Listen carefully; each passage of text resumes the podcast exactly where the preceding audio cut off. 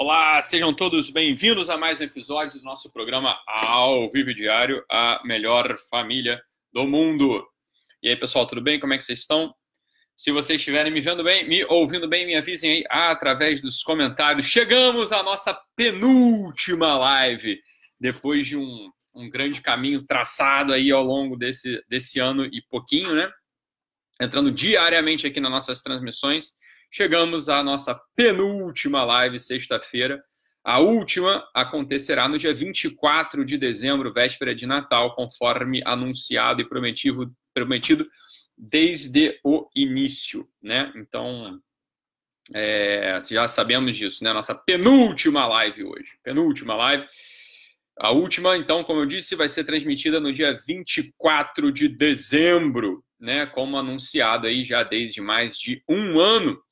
Eu já estou dizendo que a última live será no dia 24 de dezembro, depois de toda essa jornada aí de encontros diários, né?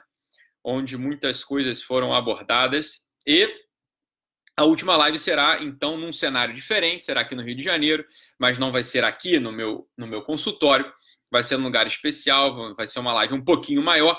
E eu preciso de todos vocês lá, né, para que vocês saibam o que é que vai acontecer em 2019 e como vocês não vão perder né, o que está por vir. Né? Sempre tem benefício para quem assiste a live ao vivo. Né? Então, fiquem lá que vai ser melhor para vocês. Já deixem aí o celular para despertar, meio-dia e 52 de segunda-feira, tá bom? Dia 24 de dezembro, véspera de Natal. Já estou selecionando aí quem vão ser os 20 convidados para estar em loco, para estar lá presente, para estar lá conosco na plateia e depois vai, vai almoçar com a gente lá também, tá bom? Então, então, estou ainda selecionando. Mandem os seus stories aí me marcando. O que acontece é que chegando perto da sexta, da, da sexta, chegando perto da penúltima, né, da última live, eu preciso voltar a um tema, preciso falar por outro ângulo de um tema é, muito importante que é, vem a propósito de uma pergunta que me mandaram aqui pelos stories, né? Uma pessoa me mandou uma pergunta aqui pedindo um artigo científico que prove o benefício de dar esmola para mendigo, né? Então, essa era esse, essa foi a pergunta da pessoa, e eu não sei qual foi o motivo pelo qual a pessoa perguntou isso, né? Eu não estou nem dizendo que a pessoa precisa dessa, é, dessa confirmação para dar esmola para mendigo. Provavelmente pode ser que seja uma pessoa simplesmente que está querendo levar essa discussão para sua faculdade, talvez esteja querendo escrever uma tese de mestrado, uma dissertação de mestrado, uma tese de doutorado sobre o assunto e queira se embasar cientificamente, não importa. O que importa é o seguinte, o que importa é o seguinte, é justamente essa mentalidade cientificista que tem criado as maiores aberrações, as maiores aberrações sociais, as maiores aberrações mentais, que tem levado, inclusive, tem levado, inclusive, a programas de governo de alguns países a cometer barbáries, né? cometer é, crimes. Né? Então, esse é o ponto central. Qual que é o ponto central? O ponto central é o seguinte. Né? Quando o sujeito ele pede explicação científica para tudo e para qualquer coisa, ele está apostando na desconfiança. Ele não confia mais. Esse é o ponto central. Ele não confia no testemunho de alguém, ele não confia nos seus próprios olhos. E quando o sujeito aposta na desconfiança, a vida para esse sujeito praticamente acabou. A vida para esse sujeito praticamente acabou. Ele perde todo o senso de orientação do que é ser humano, do que é ser humano. A humanidade, o sujeito, o ser humano, ele não se orienta no mundo através ou a partir de provas lógicas. Ele se orienta no mundo a partir do seu testemunho solitário, né? da, sua, da sua confissão solitária, do testemunho dos outros. Isso é óbvio. A própria base do conhecimento científico a própria base do conhecimento científico é a fé. Você tem que ter a fé no testemunho de um sujeito, porra. E depois você vai lá, a maior parte dos experimentos científicos eles não vão ser demonstrados. Você acredita que o cientista está falando a verdade sobre aquele assunto. Você acredita que o cientista não forjou? Ah, não, então, mas é replicável. Eu sei que é replicável. A maior parte, das pessoas, a maior parte dos experimentos não são replicáveis. A maior parte das pessoas não replica. E sempre, e, por, e no pior de tudo, o testemunho solitário do sujeito é o que garante a continuidade da prova lógica. Pro, vamos lá, o Einstein, né, quando foi lá e descobriu a teoria da relatividade, quando é, deduziu a teoria da relatividade, você acha que ele fez o quê? Ele tinha prova da, da, coisa. Não, ele confiou no que ele estava vendo. Ele, aquilo apareceu primeiro na cabeça dele, depois ele comunica, as pessoas acreditam no que ele está falando e vão lá confirmar. Sempre vai ter o elemento da crença, sempre o elemento da confiança. O elemento da confiança é aquilo que estrutura o mundo, mesmo que você esteja desconfiando do teu marido, mesmo que você esteja desconfiando do teu filho, mesmo que você esteja desconfiando do teu patrão. Veja bem, o maior mentiroso da face da terra, o maior mentiroso da face da terra, ele não é mentiroso o tempo todo. Ele é mentiroso em poucos segundos do seu dia. Ele tem que falar a verdade em algum momento. A verdade, na verdade, é o que o orienta. É sempre assim. Agora, quando a gente esquece disso, a gente fica desorientado. Veja, o mentiroso, mesmo quando o mentiroso, ó, agora eu vou enganar alguém. Não, mas é mentira que eu vou enganar alguém. Porra! Claro que ele tá falando a verdade que vai enganar alguém, pelo menos, né? Ele se baseia numa série de verdades, uma série de conhecimentos verdadeiros, né? E aí a coisa funciona. Quando o sujeito ele apela para o cientificismo, ah, não, tudo tem que ser provado logicamente. Esse sujeito não está instalado na vida humana, esse sujeito não sabe o que é a vida humana. Isso não é a base do conhecimento. Né? Porque a maior parte das coisas a gente pode conhecer, mas não pode provar. Você não conhece a tua mãe? Prove a tua mãe. Prove a existência da tua mãe. Você não vai provar, porra. Você conhece ela. Você não conhece o amor que você tem pelo teu filho? Prove esse amor. Você não vai provar, você conhece o amor e pronto. Você está entendendo? É, é assim que a vida humana é mais simples. Não precisa ficar pedindo prova para tudo o tempo todo. Ora, você quer saber se funciona da esmola para mendigo ou não? Vai lá e dá a porra da esmola para mendigo. Para que, que você quer? Para que, que você quer prova para isso, pô? Para que, que você quer prova científica de que faz bem? Porque por acaso, se eu te dou uma prova científica de que faz bem, você vai lá dar uma esmola para mendigo e não te faz bem, qual a diferença que fez? Para você não funcionou, pô, você tá dando a esmola errado. Esse é o ponto. Para de pedir prova científica para tudo. Você nem sabe o que é prova científica. Você não sabe o que é prova científica. Para começar, daí você não sabe o que é prova científica. Existem vários outros elementos muito mais fortes, elementos de orientação muito mais fortes no mundo. Por exemplo, a autoridade. Né? Imagina se uma mãe né, fala para um garoto de 8 anos que, que, ele não pode descer para o play sozinho. Uma menina, ah, ou você não pode descer para play sozinho. Aí a, a, menina vai falar assim: ah, mãe, me dê uma prova científica de que eu não posso descer. Como assim uma prova científica de que você não pode descer para play sozinho, pô? Isso aqui é autoridade da mãe autoridade daquele sujeito que tem, de fato, ascendência sobre os outros é muito superior a uma prova científica. A coisa acontece a partir da autoridade daquele sujeito. Mas isso é a coisa mais óbvia do mundo. Todo mundo sabe que é assim que funciona. Né? Ou seja, a confiança, você confiar no testemunho do outro, você confiar nos teus olhos que estão vendo a coisa, isso é o que estrutura a tua vida nesse mundo. Né? Para de querer prova para tudo. Você sabe o que, que acontece quando você quer prova para tudo? Você está transferindo para outra pessoa, você está transferindo para um outro grupo a autoridade sobre a verdade. Você não tem, você perde a capacidade, você perde a capacidade de acreditar no que, no que acontece no mundo objetivo. Você vai perdendo, você perde o teu senso de orientação, você perde a força do teu olho. Você vai perdendo essa característica, que é a característica mais fundamental para o sujeito ficar bem instalado na realidade, para ser feliz, portanto, porra. Para ser feliz, portanto. Então, o exercício que você tem que fazer é o exercício de olhar para a realidade, o exercício de estar calmo, instalado na realidade, olhando, olhando para as coisas como elas acontecem. Parando com essa mania de ficar botando dúvida em tudo. Porra, dúvida em tudo, dúvida em tudo. Eu só adoro aquele filme Matrix. O filme Matrix é ótimo. O Matrix, aquele filme é uma bosta. Aquele filme é uma bosta. Pode ser bem produzido, né? O Keanu Reeves pode ser excelente, você pode até adorar o filme. Tudo bem que você pode adorar o filme. Mas a ideia por trás daquele filme é uma bosta. Por quê? Porque você tem toda uma realidade ali que absolutamente é duvidosa. Não sei se é realidade, ou se foi um engenheiro, foi um arquiteto lá que construiu, e ele pode mudar. Isso só acontece no filme Matrix. A verdade do mundo não é assim. As coisas são estáveis, porra. As coisas estão estáveis, as coisas continuam acontecendo. O amor está de pé, a verdade está de pé, a confiança dos homens está de pé a montanha na tua frente, o rio que corre, o ar que, o ar que passa pelo nosso rosto, tá, tudo isso existe. Tudo isso está de pé. A confiança, a confiança é, é uma das grandes forças do mundo. E mesmo aquele sujeito que te traiu, aquela mulher que te traiu, você pode, você deve confiar nessa pessoa. Porque a maior parte da vida dessa pessoa é, é instalada na verdade, porque, porque não tem como você fugir da verdade. A verdade é o domínio da realidade e vice-versa. Você não tem como fugir disso, pô. Você acorda e continua sendo você. Existe algo que nunca muda. Tem um fundo de verdade, que é a identidade, que ele está sempre de pé. Você acorda na verdade, por quê? Porque você continua sendo você de verdade até, o, até a tua morte, para sempre, a eternidade. Você não muda, porra. Todo sujeito, todo sujeito, por mais falso que seja, no, no, no limite ele está instalado na verdade. Por quê? Porque ele continua sendo ele. Você, quando olha para o Pedro, para o João, para a Maria, para a Joana, esses são eles, não são outros. Então ele nunca vai conseguir te enganar mesmo. Por quê? Porque te enganar mesmo ele tinha que ser outra coisa. Só no filme Matrix essa merda acontece. Dito de outro modo, todo relacionamento, todo relacionamento é baseado na verdade. Mesmo que o sujeito seja mentiroso, mesmo que a mulher seja uma traidora, mesmo que dê merda, sempre tem um fundo de verdade no qual a gente pode mergulhar e resgatar os elementos de novo para tomar confiança. Sempre, sempre isso é possível. Por mesmo, mesmo que você não acredite, isso é o que estrutura o mundo, porra.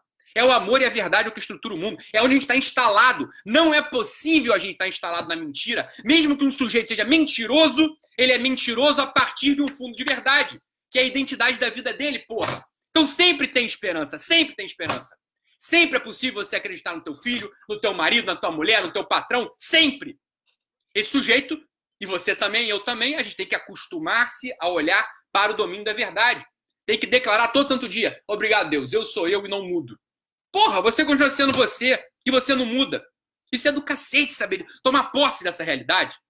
É do cacete. Não tem nada, não tem nada mais maravilhoso do que isso. Não tem nada mais maravilhoso do que isso. E você quer saber quando você se instala mesmo na realidade? Quando você perde esse fetiche maligno da tal da autoimagem. Puta autoimagem. Ah, eu preciso melhorar minha autoimagem. Meu amigo, minha amiga, vou te falar uma coisa. Autoimagem só serve para ferrar a tua cabeça. A, abandone o fetiche da autoimagem. Abandone. Por que você vai querer ter autoimagem se você pode ter outra coisa? Pode ter o teu ser, o teu coração.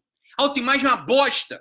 Porque quando você cria uma autoimagem, ah, eu sou o Ítalo, que não sei o quê, né? Que sou médico e sou não sei o quê, responsável. Isso é uma autoimagem, porra. E se você precisar, se o teu ser precisar agir de outro modo, como você faz? Né? Então, a autoimagem do sujeito respeitável, não sei o quê. Imagina esse sujeito é traído, então eu não, não autorizo mais conviver com a pessoa que me traiu. Banana, banana, isso é bobeira. Se é você diante da tua autoimagem, que é uma criação da tua mente. A tua mente é fraca, não serve pra porra nenhuma. Você criou, você criou uma imagem, um espantalho, diante do qual todo o universo tem que se ajoelhar e prestar vassalagem. Isso é uma palhaçada. A autoimagem serve para nada, a autoimagem serve para te ferrar, para te deixar infeliz. Melhore a sua autoimagem e fique mais infeliz do que nunca. Para com esse negócio de autoimagem. Você não precisa de uma autoimagem. Você precisa ter o centro do teu coração, você precisa ter o centro do teu ser. Como é que você faz isso? Declarando todo santo dia. Existe uma verdade na coisa. Eu estou instalado na realidade, estou instalado no mundo. As coisas não mudam, porra. Eu continuo sendo eu, independente de qualquer bosta. Minha mulher continua sendo minha mulher, meu filho continua sendo meu filho, minha, minha mãe continua sendo minha mãe, e por aí vai. Isso é exercício de mudança de, de mentalidade. Essa mentalidade cientificista de bosta, de prova, desde René Descartes, né? Onde ah, eu penso, logo existe. Que pensa e logo existe o quê? Que pensa logo. Você existe muito antes de você pensar, meu amigo. Porra! Que penso logo existe. Ah, o pensamento é uma atividade da tua existência, porra. Porra, isso é coisa mais lógico. É coisa mais lógica. E as coisas que não pensam não existem? Né? Uma impressora não pensa, ela não existe, porra. Ela não pode declarar essa frase imbecil do Descartes. Né? Não pode. E ela não vai existir. Ah, não, minha impressora aqui não pensa, então ela não existe. Ah, porra, que palhaçada. Palhaçada. Pra que ir? Que império idiota é esse? Império do pensamento sobre a realidade. A realidade ela é maciça, ela tá aí. E ela que te estrutura. Ela é verdade. E é nela que você está instalado. E você tem uma realidade também que é verdadeira. Então você não, não consegue ser falso. Você está entendendo você não consegue ser falso? E é por isso que você sofre. Porque se você fosse falso em tudo, você não sofreria? Porque não teria o polo da verdade te torcendo, não teria o polo da verdade envergando o teu espírito, curvando você para diante da realidade, falando, porra, para com isso! Para com isso. Declare, confesse. Confesse que as coisas são como são.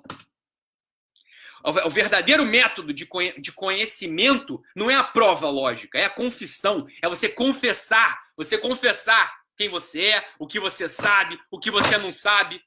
Quando a prova lógica passa a ser o grande método né, de, de conhecimento, as aberrações começam. Você quer prova lógica de tudo, mas você não tem nem acesso à prova lógica. Então a prova lógica, você não precisa mais da prova lógica, você precisa de um grupo, de um grupo validando aquele conhecimento que você nem foi lá ver, você nem foi lá conferir, você lá sabe, porra, é, você lá, lá domina a lógica, sabe o que é prova, o que é prova lógica, sabe o que é, o que é silogismo, você leu, por acaso, Jacques Maritain, você leu os lógicos famosos, você não sabe, nunca estudou essa porra, então você não sabe o que é lógica, estamos ou não estamos de acordo, você não tem ideia do que é isso. Então você vai querer olhar para um grupo, ah, aquele grupo, ele valida ou não aquele conhecimento?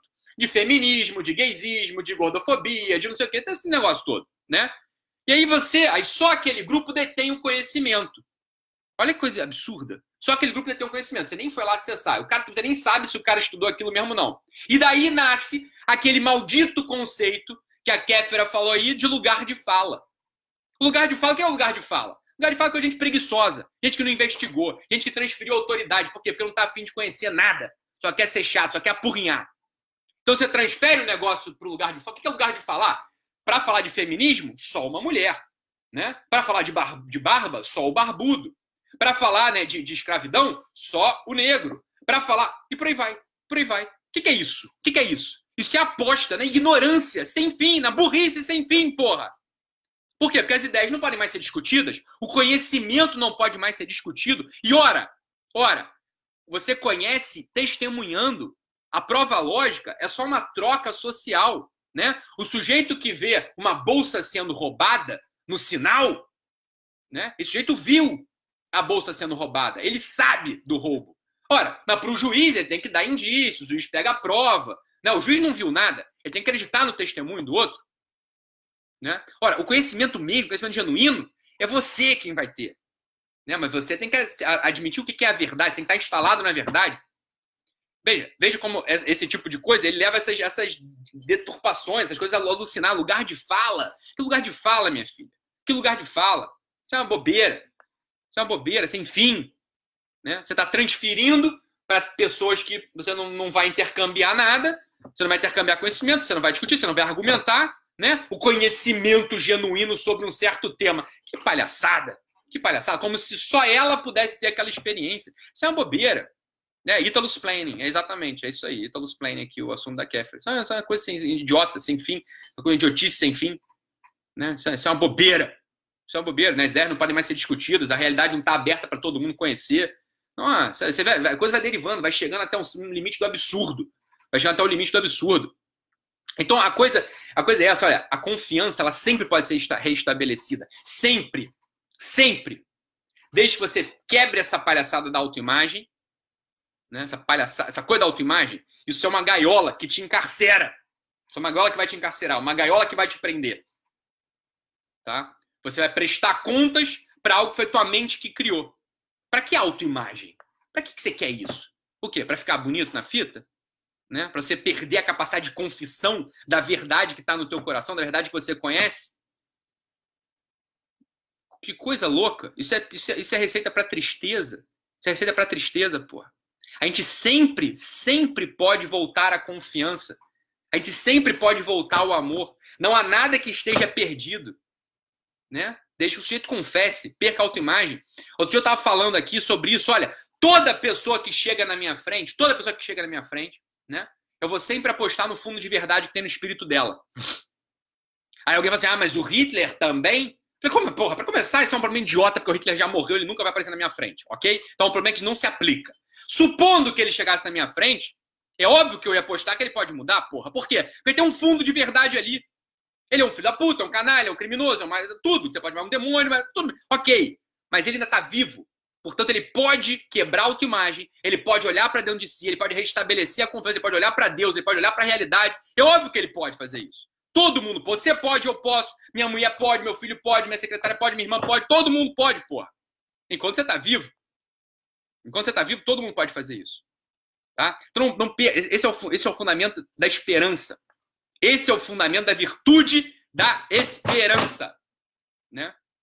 As pessoas andam desesperançosas, andam com vazio, andam com tédio, andam com náusea, andam pesadas da sua existência, porque, óbvio, estão apostando tudo na autoimagem, estão apostando na prova lógica, estão perdendo a noção da confissão, estão perdendo a noção da verdade que, que, que permanece, que, que sustenta toda a existência todo mundo. É, e é claro que vai sobrar o quê? Desespero, desesperança. Por quê? Porque você nunca pode regressar à verdade.